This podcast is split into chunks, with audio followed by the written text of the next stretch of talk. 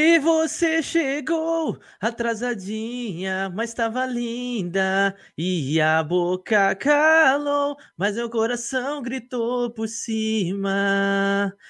Vai na fé, aposta nela que ela é uma boa menina. Vamos pular a parte que eu peço a vem alivio do bom. A taça não merece, tira seu batom. Deixa comigo que pra isso eu tenho dom.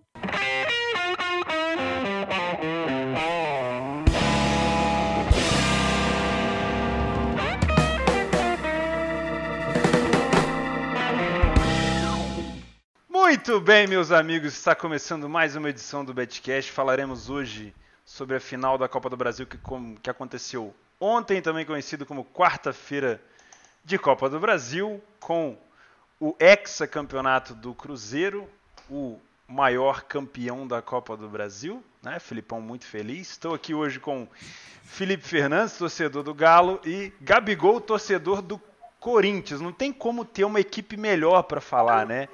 Eu sou um flamenguista, temos aqui um do Galo e temos aqui um corintiano. Peço desculpa à Nação Azul por não ter nenhum representante do Cruzeiro, mas tenho certeza que tem gente do Cruzeiro no comentário para cutucar o, o, o, Gabigol e o Felipe. Fiquem à vontade, beleza? Já convido vocês. grande abraço para o pessoal que está acompanhando a gente no YouTube, no Twitch e tudo mais. E ainda não estamos transmitindo no Twitch do clube, mas a partir das, dos próximos a gente vai resolver esta treta aí. Beleza, pessoal? Então vamos lá. Quero saber de vocês é, tudo sobre a, a final de ontem, começando falando do VAR. Não tem como fugir desse assunto, a gente não quer aqui ficar 50 minutos falando de VAR, porém também não tem como deixar passar. Uh, eu, pela primeira vez eu vi um VAR compensando. Eu vi o VAR falando assim, hum, talvez eu não tenha sido tanto pênalti aqui, e depois no lance do Dedé o cara falou, puta, mano, então agora eu vou dar uma aliviada, pelo menos na minha opinião. Vamos começar falando do VAR. Felipão, o que, que você achou, cara? Não de trade ainda, mas o que, que você achou do, do, do, uso do VAR ontem na final da Copa do Brasil? Bom, boa noite, pessoal. Boa noite, Theo. Boa noite, Gabigol. Um abraço solidário aí ao nosso amigo aí do corintiano. Obrigado. É, ontem, né? É, falando especificamente do VAR, né? Foi a pergunta. É, a gente estava conversando né, sobre isso, né? Antes até do, acho que foi logo após, né, Theo, sobre o uso do VAR, que acho que a gente está visualizando que o VAR está aumentando um pouco a média de gols nas partidas, né? Porque o juiz ele acaba vendo o lance, né? E ele vê o lance em câmera lenta, né? Então, quando a gente começa a ver o lance em câmera lenta, e, e de certa forma, quando o cara ele ainda é chamado, né, para intervir, coisa que ele não deu no ao vivo, ele acaba tendo um, uma pressão maior em, em, em tomar uma atitude, né? Então, é, ele acabou optando por marcar o pênalti e, e depois anulou aquela, aquele gol do Corinthians, um golaço do Pedrinho. É, só que eu acho, não vou, não vou entrar em, em questão de se foi falta ou não, porque o juiz teve todas as, é, as capacidades ali para analisar esse, esse lance, né? E o que eu tenho a dizer é que ele foi coerente, velho, sabe? Se ele deu o pênalti, ele tinha que dar falta. E, e, se ele não desse o pênalti, ele não tinha que dar falta. E ele fez isso, entendeu? Porque foram, foi bem parecido, assim, entendeu? Foram lances que, que teria que ser analisado, assim, sabe? Quando que você fala assim, não, beleza, foi falta. Aí, mas aí o cara vai lá e dá, sabe? Mas se você não tivesse dado também, não faria ah. diferença. Ah. Eu acho que ele não poderia dar um e não dar o outro, entendeu? Como ele acabou e deu, e deu os dois, aí vambora. Acabou que se anulou, né? né? É, não foi porque foi demais. Ele manteve, manteve o critério, entendeu? Acho que é isso que é importante. Não tem, não tem o que chorar, não tem o que reclamar, velho. Não, se foi pênalti, foi falta. Eu, se não foi pênalti, não foi falta. Eu achei muito bom ter rolado o segundo, porque senão ia ficar com aquela sensação de roubo. Saca? O Cruzeirense ia ficar reclamando, ah, foi roubado porque o pênalti não existiu. E se não tivesse rolado o pênalti, se tivesse rolado, por exemplo, o, o, o gol do Pedrinho, o Corinthians ia ficar assim, eu... pô, anulou à toa e tal. Achei acho que, que o, o, o, critério, assim, eu acho que os lances foram de certa forma precisos, né? foram toques leves de certa forma, que, que só analisando na TV que você vi, vi e, e analisar e falar, realmente houve o toque, houve o choque, que pode ter atrapalhado ali a progressão. Sabe qual é o grande problema de, bola, de, de VAR para mim? O cara vê o lance em câmera lenta. É. E o, a câmera lenta faz com que o lance às vezes seja uma coisa que não é. Exatamente, Só. né?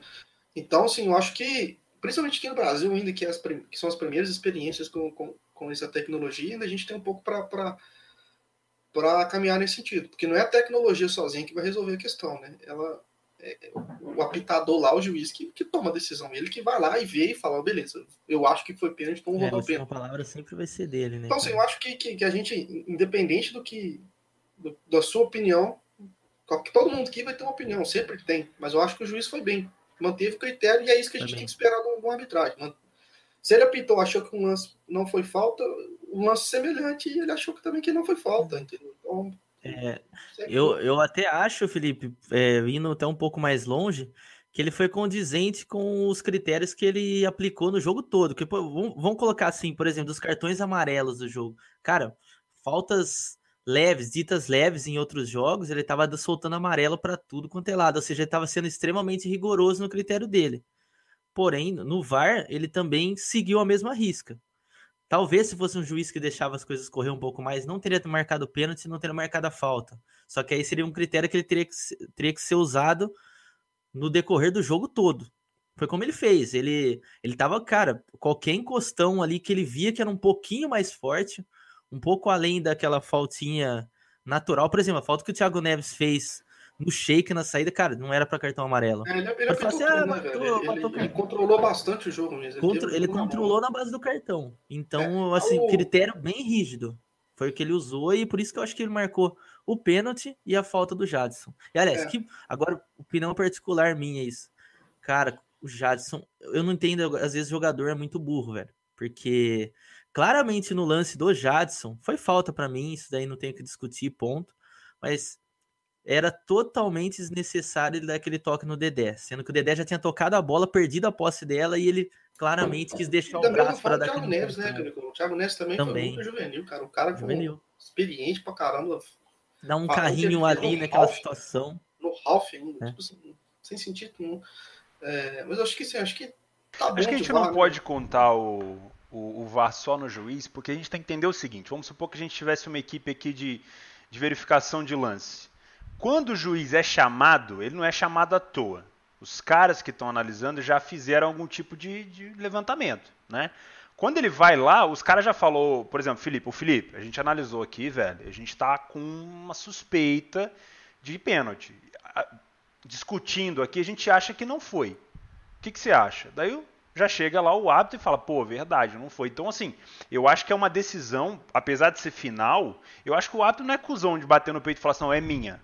Eu acho que ele chega e fala assim, não, todo mundo é, concorda? Pô, beleza, então vamos marcar. Então acho que a equipe. Eu, sabe? Hotel, eu acho que quando há intervenção, é porque os árbitros de vídeo, né, não é um árbitro só, eles entraram em, em consenso Sim. de que é, houve, Existe houve uma situação. Né? É, Exato. Houve uma situação.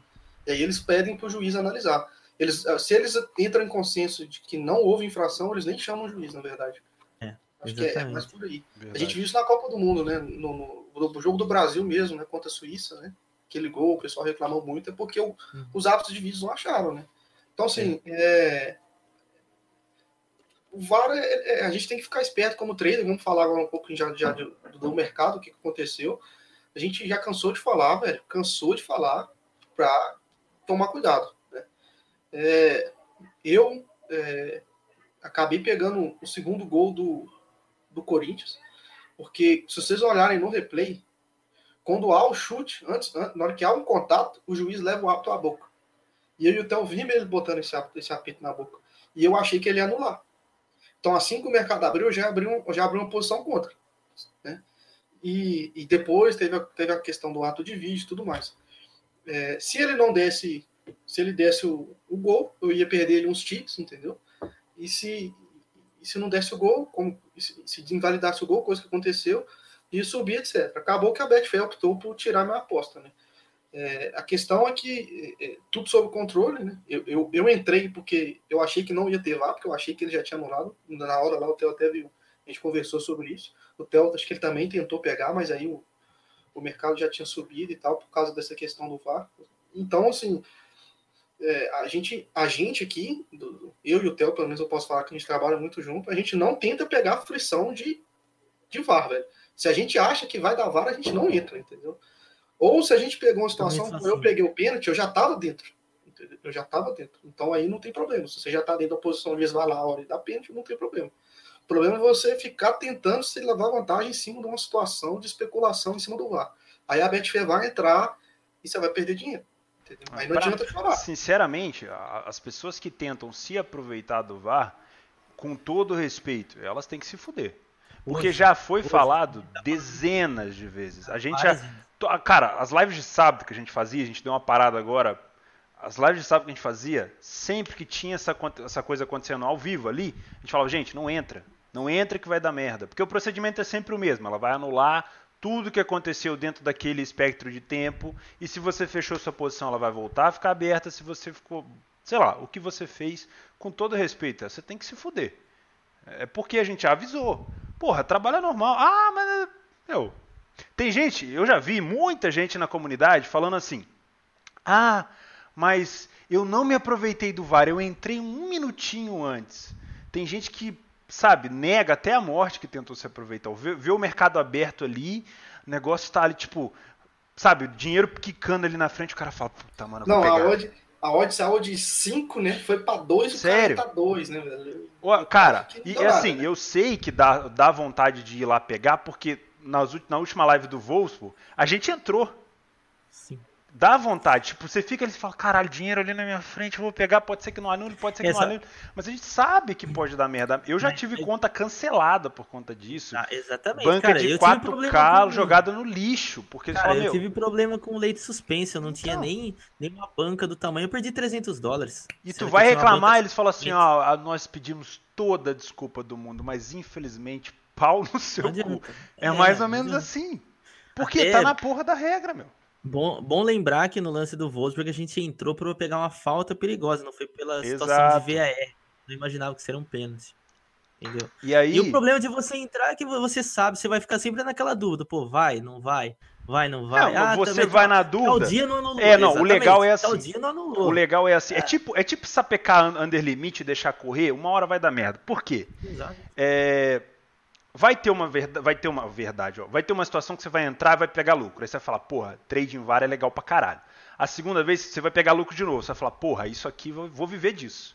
Na terceira, a Betfair é já vai. Né, é, a terceira, a Betfair já vai falando assim, ah, esse maluco aqui. Ah, já de novo o cara. É, deixa ele. Comigo foi mais ou menos assim. No começo, ainda não tinha essa coisa do VAR, era, era a coisa de se aproveitar de mercado. Foi a primeira vez, aí você vai aumentando a banquinha de novo, vai aumentando, vai, vai aumentando, vai aumentando. De repente, pau, cancela a conta inteira. Eu tive uma conta ah, inteira disso, perdi tudo, tudo. Foi tão legal que eu entrei na minha conta e todo o valor que eu tinha estava negativo. Eu falei assim, caralho, que, que traço negativo é esse na minha banca, cuzão? Eu não sabia. É, é assim mesmo. É assim que se aprende, assim. né? Tem gente que fala que não dá para aprender no erro. Porra, eu, hoje eu vejo o mercado aberto, se eu clicar, eu clico com isso aqui, ó. E mesmo assim eu sei que, pode, que eu posso dar merda. Sim. Então, meu, o que a gente aconselha é. Viu o mercado aberto? Igual, por exemplo, foi gol do Cruzeiro ontem, o segundo gol. Não fechou. Eu nem, eu nem encostei a mão. O que, que pode ter acontecido? Pô, o scout pode ter ficado sem internet, tinha quase, sei lá quantos, 50, 60 mil pessoas no estádio. Alguém trombou ah, é, ah, alguém trombou, caiu, alguém deu porrada nele comemorando, acertou o queixo dele. Ou então ficou sem internet, tinha muita gente no estádio. Acontece. Só que assim, foi um erro muito grave. Uma coisa é você suspender com atraso. Tipo, caralho, meu celular caiu, foi gol, deixa eu apertar, apertou. Outra coisa é ficar aberto durante, sei lá, 40 segundos. Que foi meu, o de caso de ontem. É, foi o caso de ontem. Foi gol e, tipo assim, foi tão estranho que eu pensei que nem tinha sido gol. Sim. A William Hill deu é... gol, eu olhei, eu esperei o lance. Mano, foi gol mesmo? Será que não bateu pro lado de fora? Porque isso é, isso ficou é aberto. Então, assim, não tem como, nessas situações, a Betfair não mexer. Tanto é que hoje de manhã, eles. O que, que é scout? O Gabigol, quem não viu o Boteco com o Gabigol sabe, o Gabigol trabalha de scout, é aquele cara que fornece informações para uma empresa que é terceirizado pelas casas de aposta, Betfair, etc. Uh, é, hoje cedo a Betfair cancelou todas as entradas do over 2,5, que foi o over limite. Depois ela voltou entregando para quem realmente tinha entrado antes e, e pagou direitinho. Agora, para a galera do Match Odds que entrou e tentou se aproveitar, né? Pau no cu. Dá ruim. Por quê? Porque uma hora vai dar merda. E não achem vocês que a sua conta não vai ser marcada. Eles Vai. vão ver, ah, esse cara aqui já tá tentando se aproveitar. Além do Theo, já, já tive relatos de conhecidos que acabou acontecendo isso daí, por Exato. lei de suspense, um VAR. Quer ver, vou dar um exemplo só para bem rapidinho para vocês, de uma coisa, de uma situação que aconteceu no jogo da França. França e foi França e Alemanha, certo? Agora na Nations League. Para quem não viu, rolou um pênalti para a Alemanha do Tony Kroos e o mercado ficou aberto o tempo todo rolando como se fosse um escanteio. E curioso que aconteceu, Exatamente. a situação foi mais ou menos assim que ela discorreu. O, acho que foi o alguém levou na bola na linha de fundo, se não me engano, foi o o, o Timo Werner cruzou e a bola tocou no braço, acho que era do Lucas Hernandes, se eu não me engano. E nessa situação eles reclamaram de pênalti e a imagem cortou. A imagem cortou para mostrar um replay, outra, outras coisas. E a hora que a imagem voltou, a gente viu que o mercado estava descendo, mas ninguém entendia por quê. Porque até, inclusive, tinha a gente tava com um amigo no TS, ele pegou e falou, cara, vou pagar esse canto para a Alemanha, que a Alemanha tá bem. E a hora que ele viu, porra, o mercado tá, tá descendo tal. O mercado foi de 3,80, ele foi parar lá em 3, 3,15, 3,20. Só que até então, como a gente não tinha imagem do que estava rolando, a gente não sabia o que estava acontecendo. Só que assim, é uma é totalmente anormal uma descida dessa para um escanteio somente. E aí na hora que voltou, para surpresa de todo mundo, Tony Kroos saiu com a bola na mão já colocando a marca do pênalti. O que, que aconteceu nessa situação? Tem muito, muito scout, muita empresa que trabalha com imagens de televisão, isso mesmo, imagens de TV. Então, nessa situação, muito provavelmente o cara só estava com a imagem da TV, não tinha uma pessoa física no estádio. E quando cortou pro escanteio, ele achou que era um escanteio natural, porque para mim também o lance no, na situação não parecia ser um lance para pênalti. Só que o juiz acreditou como tal e a hora que o mercado voltou, o cara já tava para bater o pênalti e tava marcado só escanteio, até na William Hill, inclusive. E aí, velho, quem pegou, quem tava mais, mais esperto ou com outra imagem que tava vendo tudo, varreu, velho. Eu não sei o que aconteceu, entendeu? Mas muito provavelmente, por exemplo, se eu tivesse entrado, teria sido uma situação de pegar o escanteio. E mesmo assim, eu seria uma pessoa prejudicada, entre aspas, que, cara, o Betfair não vai saber é, se é você é tá entrando na maldade ou, ou para outras coisas, velho. É então... visível que, à medida que o tempo vai passando, a Betfair está se atualizando. Hoje em dia eles já cancelam a aposta muito mais rápido.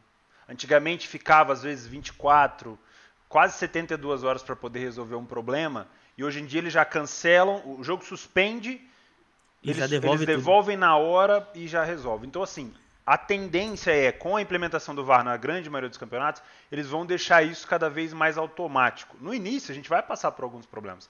Mas a nossa dica para finalizar o assunto do VAR é: tá na sua frente, não tenta se aproveitar porque pode dar merda. Porque essa ganância de querer se aproveitar dentro do lance, tem muita gente que nega, fala, ah, não, eu entrei antes, ou eu entrei depois. Mentira, tem gente que entrou realmente no lance. Lógico, tem gente que entrou antes, igual o Vinícius falou aqui, ah, e se eu tivesse entrado numa falta perigosa? Aí tranquilo, se der merda, você vai no chat e fala, ó, eu quero o momento da minha entrada para eu comprovar para vocês que não foi, que foi por conta de um lance e tal. Eles vão falar, provavelmente eles vão resolver seu problema. Agora, não adianta achar que, ah, eu vou fazer na surdina e não vai dar merda. Uma hora vai dar merda e você vai se fuder. Vai perder a conta, vai perder a banca, não adianta reclamar. Eu acho que, para exemplificar pro pessoal, eu, no segundo lance do Cruzeiro, eu peguei o gol. Porque eu entrei no contra-ataque. Então eu entrei antes do mercado suspender, entendeu? Ficar aberto, entendeu? Eu já estava dentro antes de acontecer aquela coisa, entendeu? Quando eu vi que o Cruzeiro estava saindo contra-ataque, eu cliquei para entrar. A Betfair foi lá, suspendeu o dinheiro de todo mundo, mas o meu continuou. Por quê? Porque ela entendeu que eu não entrei na, na questão da especulação do mercado aberto. Entendeu? Ela sabe o momento do é, gol. Ela, ela vai calcular o momento do gol e vai ver entradas que foram antes e entradas depois. Porque é, é nítido, é só você olhar no, no gráfico, você vai ver um é. monte de dinheiro. Não assim, acha, não acha que porque ah, tem milhares de usuários da Betfair, ela não vai me achar. Velho. Vai. Beleza? Vai te achar, velho. É o computador, velho. É um é. comando, é um scriptzinho que o cara manda, sabe todas as apostas feitas, ele vai e fala assim, beleza, cancela tudo. Só Sim. corrigindo a informação ali, o Joel 13 que está acompanhando a gente aqui, o Betcast ao vivo, é, o lance foi com o Sané e o Kipembe acabou marcando o pênalti, não foi o Lucas Hernandes, como eu havia citado, sim o Werner. Você vê que eu tô. Tá bem demais, hein? Bom, Valeu, chega de VAR, tá ótimo, vamos falar de jogo. De Cruzeiro ganhou esse jogo por 2 a 1 esse jogo poderia ter ficado 2 a 1 para o Corinthians, né? A gente chegou a ver esse tipo de resultado. Quero saber de vocês, primeiro, é, escalação do Jair Ventura, se o Gabigol, que é corintiano, gostou da entrada dos dois atacantes ali, eu realmente no, eu me surpreendi quando eu vi o Sheik e o outro cara ali, eu falei, caralho, realmente tentou uma coisa diferente. Para mim foi, foi até estranho. É, já puxando o gancho também para o Felipe comentar depois. Uh, gostei muito da entrada do Corinthians no início, mas esperava mais. Foi aquela pressão, sabe aquela pressão estéreo que você fica assim, caralho, meu, não faz nada, não chuta, não faz, não faz. Cruzeiro muito bem na bola aérea. Eu já tinha entrado com esse viés de que o Cruzeiro é bom na bola aérea. Não sei porque tanta gente ficou com medo da bola aérea do Corinthians. Eu não vi hoje o Corinthians como um bola aérea fodida, sabe? Já foi mais com o Balbuena. Mais. Exato. Pelo amor de mas vamos lá, primeira escalação, Gabigol, você entendeu a escalação do Corinthians? Você acha que foi certo? Você acha que foi acertado? Porque agora, falar agora seria engenheiro de obra pronta, mas sim, sim. se tivesse ganhado ia ser rei. Pois é. Cara, é, para mim, é, isso daí eu não falo nem para esse jogo. Eu não tô falando só do jogo contra o Cruzeiro. Eu acho que ele entrou com o Jonatas, achei interessante, mesmo ele não tendo jogado grandes jogos, a gente precisava um centroavante para esse jogo. Ele até deu trabalho, brigou bastante, claro que também não conseguiu. Cara, o Corinthians só cruza a bola na área, precisava de um cara na área, foi o que o Jair Ventura fez, era o que ele tinha. Ponto. Agora, a escalação do Sheik, eu acho que muito por conta de ele querer usar um pouco mais de experiência e o fato do Cleison estar tá numa fase muito ruim. Então ele preferiu entrar com o Sheik, que era um cara muito mais experiente. Acho que o Sheik, na medida do possível, fez um jogo muito bom. Se for analisar, cara, para mim foi o jogador que mais buscou. tempo excelente. Foi um, pra mim, o melhor um... jogador do time no primeiro tempo. Exatamente, eu achei. Não tem que falar nessa, nessa situação. Agora, um erro que o Jair Ventura já vem cometendo desde que ele, que ele, que ele assumiu o comando técnico do Corinthians é o fato de jogar com Gabriel Giroto e Ralf. Eu não consigo engolir, principalmente num jogo como esse, que a gente precisava de um pouco mais de criação vindo lá de trás, um jogo difícil que teria que ter um pouco mais de toque de bola para tentar infiltrar, velho. Cara, a gente viu o Gabriel no ataque perdido. O Gabriel ia para lá para perder a bola. Eu falei isso com o Theo quando saiu, quando começou o jogo, velho. Eu comentei exatamente isso. Exatamente isso. Para mim, o problema da escalação foi ele. Poderia, poderia ter entrado com o Douglas, né, Felipe? Por não, exemplo, ou até um outro acho... meia, ou até o Matheus Vital, se quisesse é, usar um pouco mais. Eu acho que ele tinha que entrar com o Matheus Vital, não. Exato. Ele tinha que entrar. Porque, se para quem tava vendo o jogo ontem, né? Eu comentei isso com, com o Theo. É, o Cruzeiro ele tava, ele faz duas linhas de quatro e tal, botou Ariel Cabral para isso Ariel Cabral e o Lucas Romero ali né, na esquerda, ou seja, o Lucas Romero de lateral e o Cabral toda vez que o Lucas Romero ia fazer uma perseguição ou ia vir uma bola cruzada, etc. O Cruzeiro faz uma troca ali para aumentar a estatura na, na, na, na, última linha de quatro. E o, o Corinthians, ele estava comandando o meio de campo, comandando, era dono do jogo. Só que aí o Jadson vinha para trás para ajudar nessa, nessa para construir o jogo e ficava um buraco no meio. Exatamente. Então, é, essa ele, visão e aí ele fica com o Ralph e o Gabriel Giroto perdido, entendeu? Não faz sentido Sim. ele entrar, não faz sentido nenhum. Ele, eu acho que na escalação do Jonatas ele foi muito feliz, velho. O Jonatas jogou em cima do Dedé, dificultou um pouco pro Dedé, mas assim, o Dedé tá um monstro, né? Então você pode dificultar Sim. o que for que ele vai é, passar por cima, velho. Eu vi um repórter falando que podia dar 10 pro Dedé, que do jeito que ele tá jogando, ele tem que jogar de camisa 10, mesmo sendo zagueiro. Assim, então, o Dedé tá jogando demais. Mas assim, taticamente foi, foi uma coisa interessante, que é justamente o Cruzeiro, o Cruzeiro faz algumas questões de bloqueio, né? Principalmente em bola parada, ele faz o bloqueio e deixa o Dedé livre, né? para o Dedé poder ir nas bolsas do tanto que todas as bolas praticamente que você vê na área é o Dedé que chega, porque ele é livre para isso, né? Tanto que você não vê um Fábio saindo do gol, né? Porque acho que não sei, eu não entendo muito de gol, mas o Fábio não, não é muito bom assim. Eu posso estar falando até bobagem, que realmente eu não, nunca parei para analisar esse aspecto. Se eu estiver falando bobagem, peço até desculpa, mas eu não, vi, não vejo, não tenho lembrança boa do Fábio saindo do gol, entendeu? Sempre vejo o Fábio dentro das linhas mesmo e tal, pegando as é, bolas. Até a saída dele, para mim, foi bem ruim, cara, no gol do, do Pedrinho. Pois é. Ele que então, deu assim, o primeiro rebote ali. É, foi um jogo que, que, que foi bem estudado, o Mano fechou a casinha, fechou direitinho, o Mano é um técnico que sabe controlar o espaço. Tem que tirar o chapéu, né, cara? Não é, adianta. É, um treinador muito, muito competitivo, muito é um, bom mesmo. Pra mim é um cara feito pra matar. Você pode não gostar, velho. Sabe, assim, os caras podem não gostar do modelo de jogo, é uma opinião, mas você pode não gostar do modelo de jogo. Mas você não pode chegar e falar que o cara não é competente. Exato, efetivo. É, então é. você, você, o cara bom, velho, faz o serviço bem feito, velho. Você pode não gostar, beleza, mas o cara vai lá e, e ganha o jogo, velho. Cara, Por eu vou ser sincero, tirando aquela cabeçada do Henrique, que foi perigosíssima no, no começo do jogo, no né? começo do jogo, não, acho começo... que foi, não, foi metade do, do, do jogo ali para frente. Próximo, próximo, já estava já tava 1 a 0, eu acho. Tirando aquilo ali, eu não lembro, é, tirando aquilo ali, eu não lembro de uma puta defesaça do Fábio não. ou de uma, sabe, de um cara falando, meu né, Deus. É. Então, assim, foi muito seguro o Cruzeiro no primeiro tempo, só que eu achei o início do Cruzeiro meio apático demais. O Felipe comentou isso comigo. Parecia, sabe, o Cruzeiro geralmente é aquele time que se fecha, mas ele sai, ele demorou para sair. Não sei o que estava acontecendo, se estava sendo estudado alguma coisa ali. O Corinthians começou muito melhor, só que o que acontecia? O Corinthians tinha até espaço, só que o Corinthians não finalizava. Era aquela coisa, ia pro lado e voltava. Ia pro lado e É, ele voltava. não entrava na zona de perigo, Não né? A gente bateu 25 minutos ali, não tinha nenhum chute no gol, nem escanteio, nem nada. Porque o jogo não entrou na zona de perigo. O jogo ficou só ali no meio do campo ali do Corinthians e o Corinthians não conseguia infiltrar justamente porque ele não tinha, esse- não tinha mais um meia para ajudar o Jatos na criação. né? Vamos, vamos falar do primeiro espaço. gol. Foi erro, não foi? Foi grave o É, erro. Foi, foi. E É, que Era, é era uma velho? tragédia anunciada ali. Ali foi uma tragédia anunciada, porque tá teve o lance do mano. Thiago Neves, velho. Então, Lance tinha rolado o lance Neves. com esse mesmo cara há um tempo atrás, não foi? Tava bem nervoso, ele tava bem tenso. Acho que foi, jogo, foi, um, foi, um, foi um negócio tipo o Harry Kane dominando nos dois zagueiros da Espanha. Foi mais ou menos assim o primeiro lance. Primeiro Jogou pra ele, ele dominou errado, quase deu gol, se não me engano, do Não Barcos. recuou a bola para ele não recuou a bola para pro Cássio, ele não conseguiu recuar, deixou a bola quicar e na hora que ele viu que o, o atacante estava próximo, ele cabeceou, o Thiago Neves pegou de primeira, o Cássio fez a defesa. né?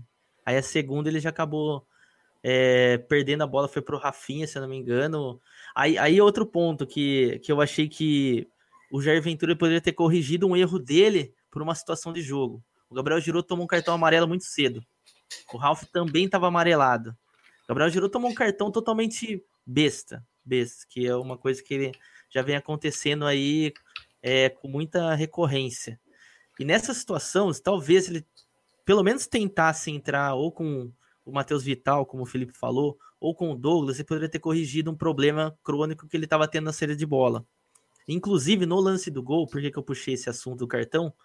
Você vê que o Gabriel chega. Aquela situação de você tomar um cartão amarelo. O Barco estava de frente para o gol e você enxerga que ele chegou com aquele medo de fazer a falta que ele sabia que ele ia tomar o segundo. Entendeu? E ele ficou o jogo todo dessa forma até ele sair. Que saiu aqui, ó, puxando no. Na. Ele saiu aos. Saiu aos 81 minutos só. Uma substituição muito tardia. Eu já achei que ele já voltaria sem o Gabriel, porque eu tenho certeza, o Ralf dificilmente, o Ralf nunca tomou um cartão vermelho no Corinthians. Acho que não seria, não seria ontem. O Ralf é um cara que- totalmente controlado. Então... A gente pode falar que, que, que deu para sentir que o Corinthians estava muito nervoso no jogo. tava bem. O Danilo Avelar, outro, teve uma situação que ele tava livre. Até a torcida gritou que ele cabeceou uma bola e entregou pro Cruzeiro, sendo que tinha quatro gente- jogadores de defesa. E a gente, quando não tem, ah, tá, tá analisando o jogo, trabalhando no jogo, a gente tem que conseguir saber a pressão, né? ou seja, a torcida, o apoio da torcida, quando isso age de forma positiva e de forma negativa. Não é porque os atletas do Corinthians começaram a tomar muito cartão. Acho que, acho que isso é só a consequência, né? Mas é, a gente conseguia ver o atleta do, do Corinthians não conseguindo dominar uma bola direito, sozinho. O cara sozinho não conseguia dominar. A segunda, acho que foi no segundo toque da bola do Léo Santos, eu falei no, tava trabalhando com o conteúdo, eu falei, velho, esse cara vai errar, vai errar feio no jogo. Então tá de prova, A gente tem Porque deu pra a. ver, velho. Deu pra ver que, tipo assim, o time do Corinthians tava muito ansioso, nervoso, cara. Tem Bola a que- ver. Deixa eu, É. deixa eu perguntar pra vocês. Tem a ver faixa etária? Tem, tem isso? Porque assim, a maioria do time do Cruzeiro é acima de 30 anos, a gente sabe disso. E aí ontem eu até comentei, Todo a gente mundo, tava né, fazendo o jogo junto. É, só, acho todo Romero mundo. que, só o Romero que é A reserva. gente tava fazendo o jogo junto e a gente vê, pô, estádio do Corinthians lotado. Quem não tem cabeça, aquilo ali pode vir contra. Mesmo o corintiano falando, beleza, vamos lá e tal. O cara que ele é mais. Sabe, cara que não tem muito espírito ali de, de final, de, de campo lotado. Cara, eu tô revendo aqui o lance da falha, eu não tinha visto assim com tantos ângulos. Foi ridículo. Foi, é, pô, meu, dá um lateral pros caras. Não era nem um escanteio, não era nem próximo da área, Era no meio campo, né? campo, velho. Eu tô vendo aqui, o cara cabeceou pra trás, a, a bola tava em cima na linha, e aí ele, ele fez o que? Ele simulou uma falta. Porra, sacanagem, né, velho? É é. sacanagem. Mas isso aí, cara, eu acho que a gente pode analisar da seguinte forma. Imagina você, cara, torcedor do seu time, o cara chega e fala assim, toma, joga. No final, estádio cheio, seu É. time atrás do placar, precisa reverter. E Pois você é. sabe que seu time é pior. O jogador sabe que ele é pior que o outro, sabe? Não Sabe? adianta. Jogador sabe, o jogador humano, igual vocês aí. Todo mundo que sabe que o Corinthians era pior que o Cruzeiro. Os caras sabem disso também. Só que os caras Cara. entram no campo sabendo que mesmo sendo pior, não significa que eles não, vão, não podem vencer, né, velho? Claro, com certeza. acabou que alguns jogadores, a maioria do Corinthians, na verdade, o tempo foi passando, eles começaram a ficar mais nervosos. Que aí veio a questão do cartão. que o cara começa a perder a cabeça, entendeu? O cara o trem começa a dar certo. Início do jogo, Ralf amarelado, Gabriel amarelado. Para mim, a escalação do Gabriel é. Eu, eu tenho um ranço do Gabriel é... Não dá para entender, cara. Ainda não dá para entender. Porque se ele tivesse uma boa fase, ainda fala, pô, a gente vai manter o cara porque ele tá numa boa fase. Ele tá na fase ruim, velho. Então, por isso que quando a gente trabalha um jogo em live, cara, a gente tem que ter essa percepção, entendeu? De mudar, né? Mesmo com o Corinthians com a bola, o Theo, a gente comentou isso, nova, esse Dronobet aqui começou a cair, eu perdi uma entrada. Eu falei assim, Theo, tem valor, não, velho, sabe? Não, não, é por aí, velho. Mesmo, mesmo que a gente não. Porque de vez em quando é porque a gente é trader que a gente não, não joga as moedas, né? Então, assim, porque o jogo é muito. Ele, é 90 minutos, entendeu, velho? É, as coisas mudam, a gente tem que entender todo o cenário. E isso é a vantagem de ser trader, entendeu? Ou até esse jogo, jogador de moeda em live, né? Que, que é uma coisa que, que, que, quanto mais tempo vai passando, eu tenho me tornado melhor, entendeu? É, aprendendo a com o tal desse Tel Borges aí. Cara que que me tirou da jaula nesse aspecto. E basicamente, eu estou fazendo isso, estou tendo retornos aí que, eu não esperaria ter, certo? É, porque é, a gente consegue ter uma visão muito melhor, uma visão clara do que aconteceu nesse aspecto. Véio. Jogo 1 a 1 o Corinthians acabou de empatar o jogo, o limite abre a 1,80, entendeu? Sabe? É, aí você faz errado, entendeu? Vou botar uma moeda aí, velho. Se não for gol, beleza, perca a moeda, entendeu? Então são, são esse tipo de análise que, que, que, que, é, que, que é o que? É vivência que vai te dar, velho. Não adianta base de dados, não adianta, sabe, curso. Exato. É tempo de tela, velho. Que você vai bater e assim, velho, agora que o jogo vai ter gol, velho. Agora que o Corinthians. Se, se tivesse 1 a 0 o Corinthians ia ser muito mais difícil o Corinthians fazer gol. Certo? Abriu, empatou, tinha uns, que, mais uns 30 minutos quase. Aí o time vai para cima, velho. Que se mais um gol ali é pênalti, ele tá vivo, entendeu? Ele tá vivo, o time ganha ânimo, ressurge. Tanto que, que abriu espaço e o gol da Vascaeta, entendeu? Deixa eu perguntar pro corintiano Gabigol, que não estava apostando, tava bebendo sua breja, né? Curtindo com a família. Sofrendo. Quero te perguntar duas coisas. Primeiro, você como corintiano, quando tu viu a escalação, o que foi a primeira coisa que tu pensou? E qual que você acha que foi o principal problema do Corinthians ontem? Você acha que foi um resultado normal? Você acha que dava para buscar? Você acha que teve alguém responsável especificamente? Ou você acha que o Corinthians caiu na armadilha do Mano? Mais ou menos assim. E outra, como é que foi a comemoração do gol do Pedrinho depois de ter que descobrir que foi anulado aquela porra? Porque, Fábio, quando você não tá, quando você não tá no trade, porque assim, quando você é. tá trabalhando, a sua visão vai direto no juiz e no bandeira. Né? A última vez que eu fui no estádio, teve um gol, aquele gol no lado do ceifador, eu tava lá. Ele ficou Sim. ceifando umas, uns 15 minutos. E todo mundo do meu lado falou: Ei, caralho, gol. Eu, direto, a gente já tem esse. Assim como a gente não consegue mais ver jogo de futebol sem prestar atenção em ódio ou movimentação, eu já vou direto no juiz. Eu olhei o bandeiro e falei: Não, não foi gol. Os caras, que isso? Não vai comemorar? Eu falei: Mano, não foi gol. Eu tenho, eu e o cara muito... lá, eu tenho é? muito isso em relação ao estádio também, pelo fato de ser scout, porque a preocupação nossa é saber se foi o gol. A gente não pode dar um gol se não foi gol. Então, praticamente eu nunca vejo, quando estou fazendo scout, eu nunca vejo comemoração, eu vejo juiz. Olha onde o árbitro tá, até, até pelo fato de ele pode soltar um cartão amarelo aqui e um ali. Exato. Não, mas só uma pergunta agora de curiosidade mesmo aqui sobre em relação ao scout. É, no cenário em que o juiz dá o gol, né? e depois, por exemplo, é, não é que ele dá o gol, você vê que a bola entrou, o jogador sai comemorando. É, primeiro você suspende o mercado, depois vai ver se, se realmente foi Sim. gol, ou primeiro você espera. É, tudo que a gente e depois dá o gol. Depois eu confirmo. Tudo que a gente faz assim em relação a. Não, entendi, entendi, compreendi. Imagina uma situação que teve uma bola ali de um gol no gol, vamos dizer assim, que tem muito na, na Europa, que no Brasil não tem. Então, primeiramente, a primeira coisa que eu faço, eu dou o gol. Vocês podem ver que no William Hill vira e mexe dá gol quando a bola não entrou. É a primeira recomendação nossa, dá o gol, espera, e aí no momento que houver a resolução, você confirma ou cancela. Ponto. Então é a dar obrigação... o gol e suspende o mercado. Exatamente, a obrigação nossa é a seguinte: primeiramente você vai e marca o gol marca a situação. Por quê? Se eu não marco o gol lá e depois o juiz acaba marcando, depois, sei lá, depois de 6, 7 segundos, ele olha pro bandeira, o bandeira vai e corre pro meio. Isso daí eu deixei o mercado aberto para todo mundo entrar, velho. Você entendeu? Então a, obri a obrigação, a nossa, a nossa regra é a seguinte: a bola passou ali perto da linha, entendeu? Os jogadores já comemoraram, mesmo que o, que o juiz ficou meio assim, cara, dá o gol. Porque não tem problema nenhum isso daí em dar o gol. E depois a confirmação que tem que ser correta. A confirmação tem que ser 100%. Então aí a confirmação eu posso esperar o tempo que quiser. Se quiser esperar 10 minutos para o juiz solucionar se foi gol ou não, velho, aí não tem problema nenhum. Aí eu já tô isento, entendeu? Eu fiz o procedimento correto. Que eu acho que é uma coisa que acontece muito nessas situações. Por exemplo, hoje a gente tem, tem um botão que sinaliza VAR. Então, muito provável o cara estava ontem no estádio lá do Corinthians, ele poderia ter acionado esse botão, dado o gol do Pedrinho e acionado o botão pela, só pela movimentação de reclamação dos jogadores. Entendeu? É um alerta. E nisso eu não vejo essa necessidade toda de abrir o mercado imediatamente, cara. Espera a bola ir é. pro meio, espera a bola rolar e abre o mercado. Jogos de VAR, entendeu? Jogos de VAR, cara, você não pode vacilar, velho. Hoje em dia. Ele tá vendo gol, às vezes, cinco minutos. Cara, teve aquele gol da Atalanta, o Theo vai lembrar, se, eu, se não me foge, no campeonato italiano. A bola saiu lá na lateral, cara. Na hora do cruzamento, sabe, rasteiro pro gol.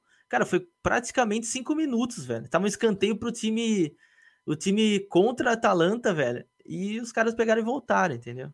Então tem que tomar muito cuidado. Nessa situação a gente tá isento. O cara deu gol, o juiz confirmou ali na hora, a bola rolou, pá, beleza. A problema. gente só tem que deixar claro, voltando de novo ao assunto de, de suspensões, é não é comum e raramente você vai ver acontecendo o que aconteceu ontem, de ficar aberto direto. É comum Exato. do cara ter um delay, é comum do cara não perceber o que aconteceu agora, de não ter fechado o mercado não é comum. Ele provavelmente teve não, um é grande grave, né? problema. É. é. muito grave e pode é. ter certeza que a Betfair vai anular. Você pode até ver lucro na sua conta. Ah, entrei, beleza. Tomara que eles não vejam, tomara o caralho. Cara, como ver. a gente falou no começo. É. Agora, respondendo as perguntas do Theo, quando eu vi a, a, escalação, eu fui assistir o jogo na casa de um amigo, com outros amigos corintianos, uns secadores são paulinos também. e... Aí eu peguei, chegou a escalação do SofaScore, me surpreendi. Até falei ali com o meu primo, falei, cara, o Sheik vai jogar. Só que assim, a, a, minha, na minha cabeça, aí já eu já imaginava que ele entraria com o Jonatas. O Jonatas era um cara que era bem cotado para entrar, por mais que é um cara, como eu disse anteriormente, não tem muitos jogos com a camisa do Corinthians, mas era o único centroavante. A realidade do Corinthians hoje é essa. Às vezes, muito jogador é escalado pela questão de da característica, entendeu? De, do futebol dele, do que propriamente pela qualidade. Foi exatamente o que aconteceu com o Jonas. Ok. Então achei. Eu acho que a única coisa que ele poderia ter mudado, que eu falei anteriormente, era a situação do Gabriel. Porque o problema do Corinthians é a armação de jogo. Não adianta querer ficar puxando, como o Felipe falou. O Jadson toda hora lá atrás, entendeu? E fica um buraco. E na hora que vai passar o Gabriel para finalizar, não passa do Jadson. Eu acho que isso aí não vai dar certo nunca. É, sobre o fato do, do gol que eu comemorei do Pedrinho, foi, cara, foi muito engraçado, porque a gente tava pé da vida já, tomando aquelas brejas e tal, já meio desanimado, porque o Corinthians não tava mostrando que ia fazer um gol. Aí tem aquele cruzamento, na hora que o Jadson domina a bola errada, a gente já xinga o Jadson. E na hora que a gente vê a bola sobra no Pedrinho, ele faz o gol. Aí, como disse um amigo meu, São Paulino, inclusive. Cara, foi uma cena muito linda. Quase que eu abracei vocês, São Paulino. Porque foi bonito ver vocês se abraçando. Aí depois veio a tristeza. Aí eu falei, cara, vai anular. E eu imaginei que anularia por causa disso. Agora, só para complementar o raciocínio, falando da final como um todo, o Corinthians basicamente era o elefante em cima da árvore. Isso daí é fato. Poderia ter vencido? Poderia. Mereceria? Não. Isso é fato. Eu sou corintiano, é claro que chega na hora ali do, dos 180 minutos, nesse caso, a gente vai torcer. Só que eu, eu sei, o Corinthians sabe, o Cruzeiro sabe que é melhor. Entendeu? E pelos 180 minutos, o Cruzeiro foi, ó, aqui, não sei se vai cortar eu aqui, e o Corinthians não. não vai dar nem para ver o nível aqui do Corinthians. O Corinthians praticamente não fez nada no primeiro jogo. Primeiro jogo teve muita posse de bola e pouca chance criada, isso é bem é, fato dizer.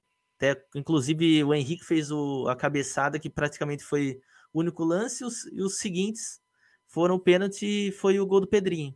Então o Corinthians não criou para chegar, tem um time muito mais fraco. E ainda contou com o Léo Santos muito mal. Porque, na minha opinião, é, é chato você pegar, puxar um cara aí jovem igual ele, inclusive sendo cotado por Real Madrid, que tem 19 anos. Para quem não sabe, o Real Madrid tá de olho no Léo Santos já faz dois anos. É exatamente por isso que ele tá com essa vitrine hoje, no lugar do Pedro Henrique. Pedro Henrique acabou machucando, vai ficando de fora. Claro, o Pedro Henrique, experiência, ele estava melhor, mas o Pedro Henrique também não é um primor técnico. Então, o Léo Santos aí, que é um cara que a, diretoria corintiana trata como acima da média. Ontem ele falhou no lance do Thiago Neves, falhou no gol indiscutível, e para mim falhou no segundo gol do Cruzeiro. Por que eu falo isso? O contra-ataque é extremamente perigoso. Porém, se vocês pegarem o gol aí, vocês olharem o gol novamente, na hora que sai o contra-ataque, a bola cai no Raniel, tá dois contra dois. O Rascaeta passa e o que, que o Léo Santos faz? Ele vai na bola. Ao invés de ele ir no dois contra dois, marca a passagem do passe no Arrascaeta, ele vai fazer o, a dobradinha no Raniel. E nessa dobradinha que ele faz no Raniel, o Arrascaeta passa livre. Entendeu? Eu acho que isso daí é uma coisa que um zagueiro experiente muito provavelmente não iria na afobação de correr em cima da Mas, bola. Gabriel, é complicado, velho. Porque é dois Não, claro, dois, né? não, sim. Mas assim, Aí eu é acho que se ele. né? Tal- talvez ele teria ido no Arrascaeta e não teria cortado o passe, mas não teria deixado ele livre. Entendeu? Assim, é, é, Pra, é- mim, pra mim é uma falha, assim, não é um erro grotesco como foi no primeiro gol, mas pra mim é uma falha também. não, Eu acho é- que um zagueiro é, experiente correria. Ele, ele iria em cima do Arrascaeta, ele não iria em cima da bola. Mas aí a gente tem que analisar que, que todo o contexto do jogo, todo que estava envolvido naquele momento, né? Porque o Corinthians precisava, sabe? Avançou muito, o Mano fez as mudanças justamente para explorar isso. né? Ele continuou mantendo as duas linhas de quatro e botou dois, dois atacantes muito velozes, né? E o Rascaeta muito habilidoso também. Né? Um é mais rompedor, mais físico, que é o Raniel, ele é veloz, mais rompedor, né? E o Rascaeta é um excelente finalizador, com muita técnica, né? E ele, e ele ainda é rápido. Então foi, é. fez um casamento perfeito ali, né? Não é- Não foi à toa que o Cruzeiro pagou, acho que se não foi 60 mil dólares, eu acho, de passagem aérea. Por, É 60 mil, até ter brincadeira, 60 mil pra ganhar 50, faz 50 milhões que o Cruzeiro É, ganhou. 50 milhões, né? Então, assim, Então, eu um acho que, muito bom. Be- Belo trade do Cruzeiro, inclusive. assim, eu acho que a gente tem que, tem que, assim, tirar o chapéu pelo Corinthians ter chegado na final, né? Você Sim. comentou. É como, como eu falei, cara, eu acho que não tem, Não, não o elenco do Corinthians não analogia é bom, melhor. né, sabe? Acabou de mudar o treinador, velho. Sabe? É o terceiro treinador do ano, né? Começou com o Carilli, foi pro Osmar Loz, agora o Jair Ventura. Pois é. Ah, Pra um time que cada, pouco cada dia de que passa, cada rodada que passa, a gente vê o Corinthians atacando pior e defendendo pior. É um time que tá em- embaixo, o time não, sabe? O Corinthians passou do Flamengo, velho. Porque a gente, já, a gente já comentou aqui e tal, mas assim, é, é complicado, né, velho? O Flamengo deu muito mole, né? Pois é. Então, Era, era, era um time inconstante também. É. Era um time. Então, assim, é, acho que a gente tem Deixa, que. deixa eu só fazer um, um, um adendo assim pro segundo, pro segundo gol do, do Cruzeiro, porque o, o Gabigol comentou que foi falha do mesmo moleque. Só que se você voltar o lance lá atrás, o maluco É, do Cruzeiro falei, né? pisa na porra da bola, na entrada da área e cai. Se você vê, é ridículo.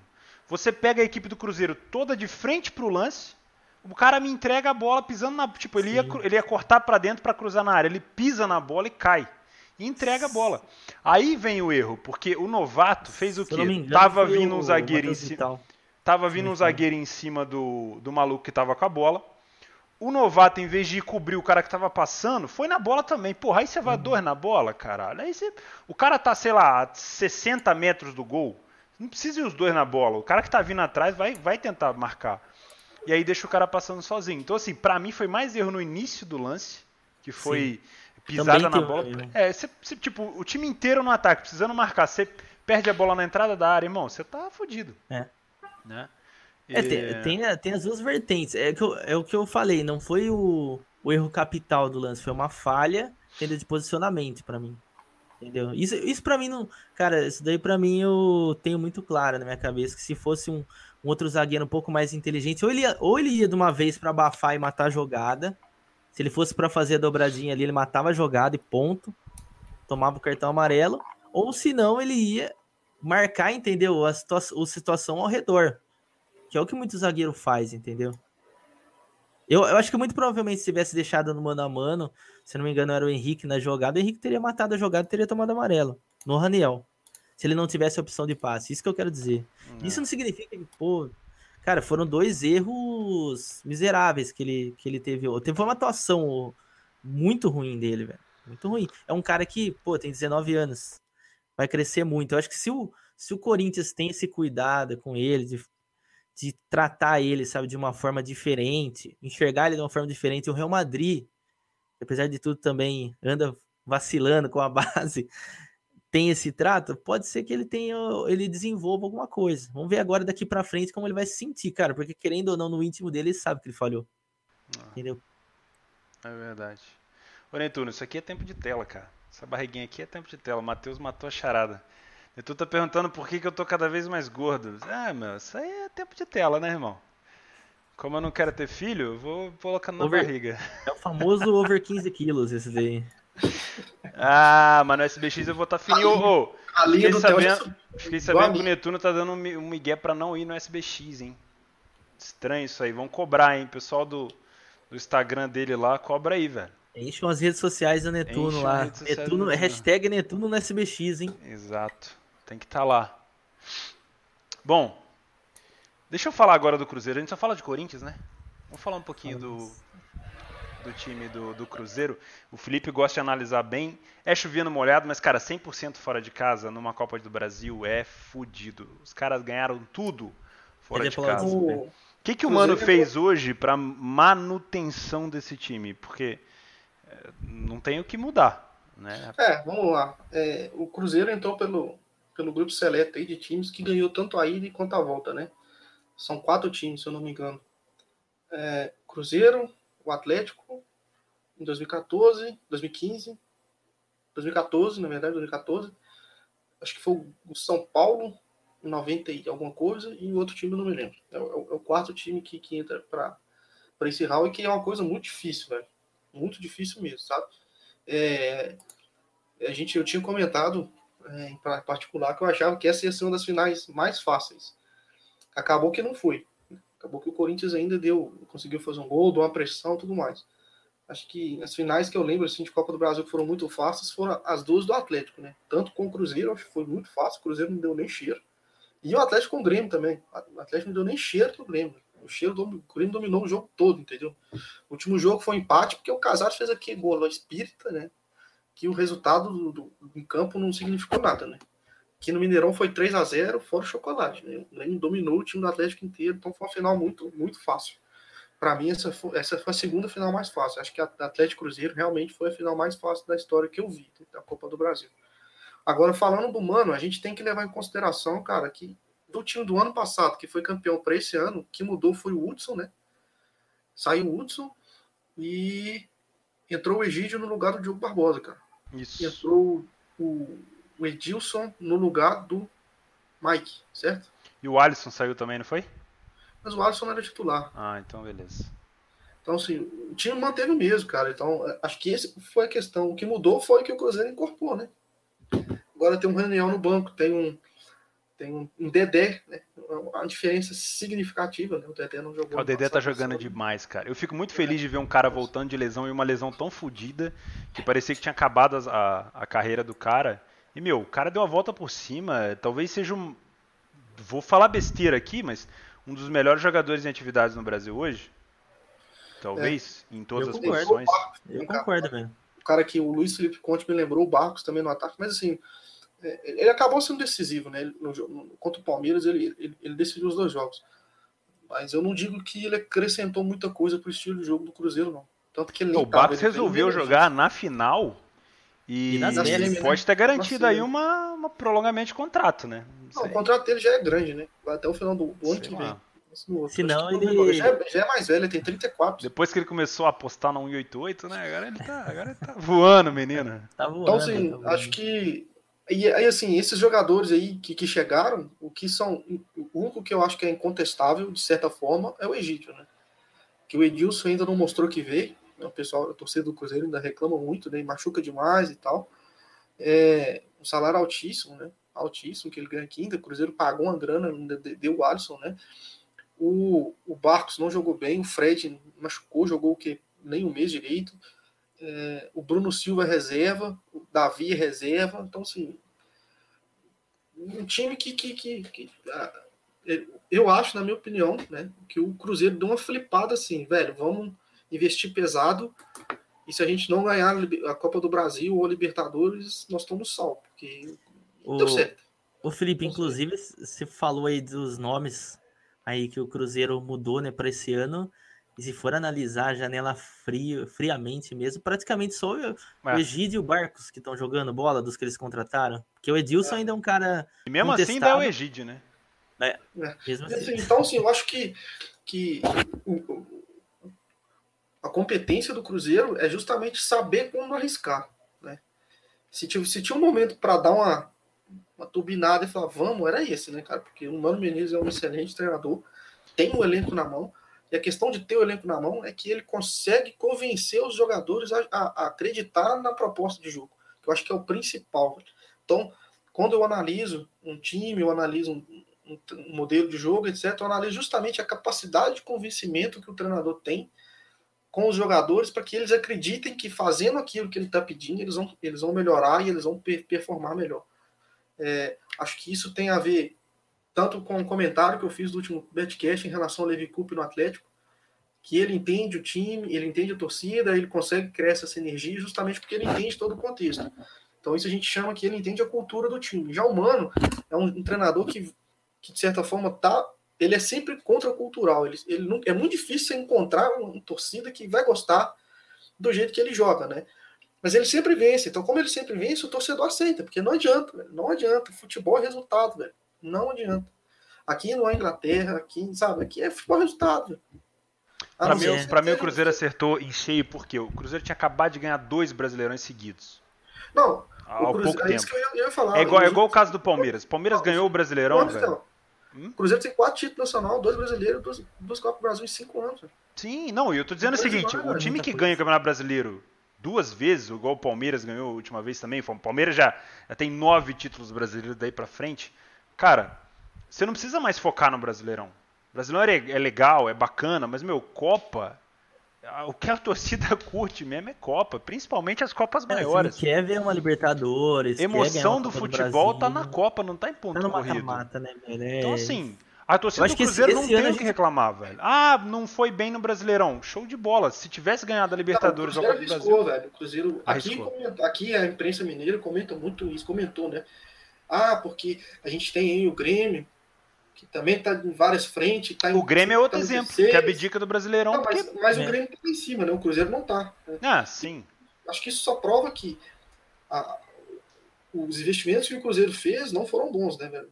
Apesar não. do time. Do time Contratação ter, foi péssima. Time, a né? base do time é a mesma que ganhou ano passado, é. né? A questão que, que eu acho que foi de sucesso foi manter, manter os jogadores que estavam dando certo. Uma coisa que não dava, não, não consigo entender é o Hudson não ter ficado aqui no Cruzeiro. Não consigo entender. Pagaram muito mais o Bruno Silva do Botafogo do que era preciso pagar no Hudson. O Hudson jogava aqui, tinha sinergia com o clube, foi campeão da Copa do Brasil, jogando Sim. bem. Hoje está lá no São Paulo, capitão de São Paulo, jogando bem de novo. Então, e você tem um Bruno Silva no banco aí que não joga nada. Pois é. O Silva é... no pé e foi 10 milhões de reais. 10 Pô, milhões de reais. O Léo comentou muito bem aqui. Entre o Brasileirão, que provavelmente você não vai ganhar e vai classificar para Libertadores, não vai ganhar porra nenhuma e a Copa do Brasil, que você vai ganhar uma bolada de dinheiro e vai classificar para a Libertadores, pô, vamos a, a, O Cruzeiro não, não, não, não, priorizou a Copa do Brasil, né? Ele priorizou as Copas, né? Tanto a Libertadores Sim, quanto. Com é. certeza. Porque não, não significa. O planejamento foi para isso. ganhar, né, velho? O jogo é jogado, né? A questão Exato. é que hoje um time que tem o um mínimo de estrutura no cenário brasileiro, estrutura que eu digo de modelo de jogo, né? Ele vai ganhar. Então, assim, a questão do, do, do próprio Mano não, não jogar com o time titular no, no brasileiro em algumas questões, deu tempo para ele conseguir treinar, fazer adaptações, que é o que sempre os treinadores reclamam. Né? Eu não consigo treinar o meu time. Então, sempre que, que, que, que, que ele ia para uma decisão, o time estava treinado, ele conseguiu treinar time, os jogadores estavam descansados. Então, isso foi um planejamento do Cruzeiro. Poderia ter dado errado, mas eu acho que foi assim primordial. E eu garanto que quem fez esse planejamento foi o Mano, entendeu? Porque se depender de dirigir. E vai fazer de novo. Ah, essas coisas não funcionam. E vai fazer de novo, vai trazer no máximo alguma peça pontual e vai de novo buscar Libertadores Nossa, e, esqueci, e a Copa. Esqueci da contratação caríssima do Cruzeiro que não deu certo, né, meu? Coelho. Era um jogador que eu gostava, né? Tinha, Verdade. Eu sempre comentava com o tempo que eu achava interessante. Joga muito pouco, cara. E quando aí joga... eu errei, eu errei mesmo. Sempre machucando, sempre sentindo. Agora eu vou fazer uma pergunta capciosa aí para vocês dois, e para mim também, que eu também vou responder. É se o Cruzeiro tivesse perdido a Copa do Brasil, hoje a gente estaria falando de um Mano Menezes contestado, já que o brasileiro não ganharia nada? Não, Cara, eu vou, vou falar um negócio para você. A minha opinião é, se tivesse perdido, o Mano caía. Porque a, o, o, Cruzeiro investiu, não, o Cruzeiro investiu é pesado, é um jogo, o Cruzeiro investiu pesado para ganhar título. O Cruzeiro passar uma temporada sem levar nada, porque ele abdicou do Brasileirão. Sem levar nada, porque ele não vai classificar para Libertadores no Brasileirão. Se ele não tivesse ganhado a Copa do Brasil, cara, ele praticamente Por isso cairia. eu falei que o, que o Cruzeiro arriscou, deu uma flipada assim. É. É. grande. E é um absurdo ele... cair, porque o cara é bom, mas cai, velho. Futebol é, é resultado. Aqui no é. Brasil é resultado. Sim. Não, não tinha como. É, Mano é Menezes fala assim, ó, ganhei a Copa do Brasil, porém esse ano não, não classifiquei para Libertadores no Brasileirão, não ganhei a Copa do Brasil, ganhei o segundo lugar porque e ganhei uma premiação boa, mas não classifiquei e Libertadores foi eliminado em casa. Pô, o cara fala, beleza, então você pega suas coisas e vaza, muito obrigado. É mais ou menos assim, velho. É mais ou menos eu assim. Duvido, que, cara, tem, eu também não duvido. comentários ali, né, velho, falando que é, falando que a gente tá babando ovo do mano, que se o Corinthians estivesse ganhando, a gente tava pagando pau pro Juventude. Eu não estaria. Eu não estaria. Eu acho muito difícil. Eu, eu acho muito difícil a gente chegar aqui. Se o Corinthians tivesse ganhado, a gente elogiar a garra, não o futebol. Seria tipo um 2 a 1 Quer ver? Vamos imaginar que o gol do Pedrinho tivesse sido validado. Show de bola. O Corinthians ganhou 2 a 1 O que, que a gente já tá falando aqui? Porra, o Cruzeiro deu mole. A gente é. já tá falando mais que o Cruzeiro deu mole do que coisa do Corinthians, nada a ver. Para mim, ó, vamos ser sinceros, a gente tem que dobrar o joelho e falar assim, cara, os dois melhores treinadores do Brasil hoje, ou talvez, tirando o Renato Gaúcho, os dois treinadores que a gente fala que é ultrapassado, um ganhou a Copa do Brasil, o outro tá liderando o Brasileirão e pode ganhar a Libertadores. E aí? o, Mano, o Mano nem fala que ele é ultrapassado, né? O Mano eles falam simplesmente que ele é meio arrogante tal. Ele não faz questão de, de que as pessoas gostem dele, gostem do jeito que ele pensa. Ele tá nem aí, velho. Ele é meio é, esse, esse cara. é um Mourinho brasileiro, ele? É, eu acho que é, né? Eu acho que ele, ele é bem nesse estilo mesmo. Cara, o futebol dele me lembra muito Simeone também, velho. Eu acho, eu acho assim que, por exemplo, o Mano Menezes, ele até chegou a falar essa semana uma declaração que ele deu que muita gente contestou que talvez ele estaria pronto para uma Europa hoje, sabe? E aí teve muito jornalista que falou, cara, o Mano Menezes não pode pensar que ele chegou no topo dele. Eu acho que ele tem muita coisa a melhorar. E eu também concordo. Só que se ele fosse para a Europa, ele seria, se jogaria como joga o Atlético de Madrid, talvez. Não sei se daria não, assim, certo. Acho que a gente, a gente, a gente como pessoa. Para mim, Simeone e Atlético de Madrid só tem um. a, gente, a gente tem que saber analisar, velho, a pessoa, o que, que, o que, que ele entende pro futebol, sabe? E não adianta você querer contratar um mano e pedir pro mano jogar um jogo diferente. Futebol não é questão de, de. Futebol se adapta, ele não evolui, né, velho? Acho que, é. tipo assim, as coisas. Evolução significa melhoria, né? ah, uma coisa é melhor do que a outra. Em certos aspectos, colocar... o futebol tem evolução em certos aspectos, evolução física, né? Evolução técnica, mas agora, questão de tática, etc., tática é a questão mais de adaptação. Então não adianta você é, chegar e pedir um mano e pedir para ele jogar um jogo mais de posse de bola, um jogo sempre atacando, com o time pressionando. Se precisar fazer isso, ele vai fazer, vai. É. Mas não é isso que ele entende como bom futebol, véio, uma maneira mais estável de se jogar. Eu acho que nem assim ele sabe jogar também. Não, ele sabe, ele sabe. Cara, os jogos do Cruzeiro indo pra cima, pra mim, não. É a mesma. Fazendo analogia, Gringo, é assim. A gente aqui, a gente tem as nossas formas de trabalho, certo? certo. Eu chego, trabalho de uma forma, o teu trabalho de uma forma, você trabalha de outra. Então, a maneira que eu entendo como ganhar dinheiro com trade esportivo é uma, a maneira que o Theo entende é outra, você entende é outra. Não significa que o que você pensa não vai dar certo, velho. São formas diferentes. Então não adianta você chegar para mim e falar assim, Felipe, você vai ter que trabalhar o jeito certo de trabalhar é o jeito do Theo, velho. Você tem que trabalhar igual o Theo. Não, pô, eu sou eu, velho. Eu tenho as minhas ah. concepções, eu tenho minhas. Isso é muito verdade. Isso é muito e por verdade. isso eu sou melhor ou pior que o Theo, velho. Você é. quer ver uma coisa legal de, de se Pô, falar? No começo do ano ou no fim do ano passado, o Jair Ventura talvez fosse o treinador novo que mais chamou a atenção do Brasil com o trabalho feito no Botafogo. Tanto é que Sim. foi contratado pelo Santos e etc. Não deu muito certo. E o Mano Menezes já é aquele cara antigaço que faz o que ele sempre fez, foi para a seleção e tudo mais. É... E ganhou o título. Então, assim, eu acho que foi uma Até ótima comparação. Cara, ele, ele, chegou na ser é, técnico da seleção, vencendo conta, a Copa do Brasil, inclusive no Corinthians. Exato. E sempre teve o mesmo estilo. Mesmo estilo, não. nunca mudou, cara, nunca mudou. Foi pra uma mim, ótima comparação, porque um estilo não anula o outro. Você não pode. É. Ah, chegou agora o, o, estilo Klopp de jogar, o estilo Guardiola de jogar. Então quer dizer que o do Mourinho cara, não serve mais, pra tá mim, ultrapassado. eu acho que até hoje a única pessoa que eu vi que quer e pensa dessa forma assim, eu, eu até sou meio crítico às vezes com ele, é o Guardiola, que é um cara que gosta de inventar mais. Eu acho assim, lógico que, cara, pode falar lá, pô, você tem tal seleção nos anos 30 jogou dessa forma. Pô, pode sempre vai ter. Mas assim, atualmente o que tenta fazer diferente de todos, assim, que fala, meu Deus do céu, Guardiola. Até muita coisa dele, eu, sempre, que... sempre fui um crítico. Eu não sei, eu não sei se o Felipe é fã tal, mas por exemplo, no Bayern de Munique, eu acho que muita coisa que ele fez foi ruim pro time.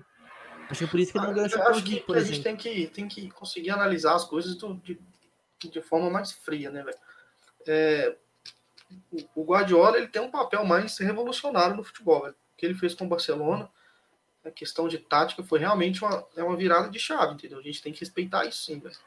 Porque um... até então a gente não tinha visto nenhum time que controlava o jogo daquela forma, daquela forma. Com, com, tanta qualidade, conseguia chegar nas, no, no, campo final. É o oposto do Mano Menezes, totalmente não, é, oposto. Então, assim, é, é, uma forma de finalizar o jogo, porque assim, é. dentro da, da, dos estudos, né, a gente tem a questão da periodização tática, que o Mourinho foi o primeiro percursor desse aspecto, né? Ou seja, você vai treinar o que você vai jogar, então quando o jogador for chegar no campo, ele vai ele já vai ter repetido aquilo nos treinos, então ele vai saber como agir enfim, controlar, controlar espaço, etc. O, o, já o, o, Guardiola ele já tem outra filosofia de vida mesmo, cara, é cultural, velho, sabe? Isso aqui tem tudo, tudo a ver com, com como que ele foi criado, concepções de uhum. vida, do que, que ele entende como que, que, que, que a equipe tem que jogar, como que deve ser feito o esporte, o esporte tem que ser um bom espetáculo de assistir, entendeu? Já outros caras, como o Mourinho ou como o Mano Diniz, eles acham que o esporte é tático e você tem que vencer e você tem que é, fazer Ponto, que você fazer o resultado, vencer, tudo dentro de um jogo, entendeu? Então a gente tem que saber, tipo assim, negócio falou assim, ah, ele inventa. Não é que ele inventa. Ele pensa o futebol de uma forma e, e, e, e prova-se ano, ano após ano que ele tem sucesso, porque os times são realmente bons e, e realmente dá certo, entendeu? É, a gente tem que saber discernir isso. A gente sempre fica procurando essa questão de mais maquiavélica, mais binária. Ah, isso é bom, isso é ruim. Então, isso é bom, isso aqui é ruim. A gente tem que conseguir analisar as coisas no contexto melhor, né? Saber enxergar as coisas boas e ruins de todo mundo e saber entender. Igual, por exemplo, por que, que hoje a gente está com essa questão do, do, próprio Filipão, do próprio Renato Gaúcho dando muito certo.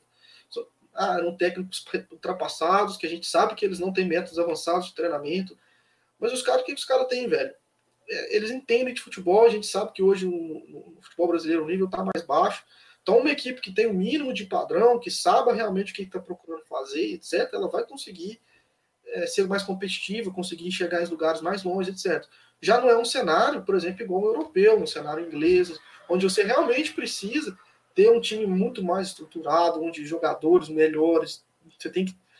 Porque o nível dos jogadores ali meio que se equiparam. Então, quando começa a equiparar nível técnico, e uma tática muito básica, você tem que começar a tirar algumas coisas da cartola, conseguir pensar alguns detalhes, etc. E aí começa a vir essa, toda essa questão que a gente começa a discutir. Aqui no Brasil não precisa. O, o, o que, que o Palmeiras fez com o Filipão, velho? Simplificou, velho. Pega o Dersa, põe lá, nós vamos chutar para ele, ele vai pegar, vai escorar, vai vir um Dudu de um lado, vai cruzar para o cara entrar. Sabe, é a mesma coisa que o Grêmio jogava lá em 95, que ganhou a Copa do Brasil praticamente.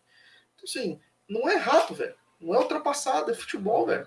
É futebol. Eu acho que a gente pode fazer um programa no futuro só de pensamentos de treinadores, estilos de treinador, até porque o Felipe entende muito disso, o Gabigol também gosta muito.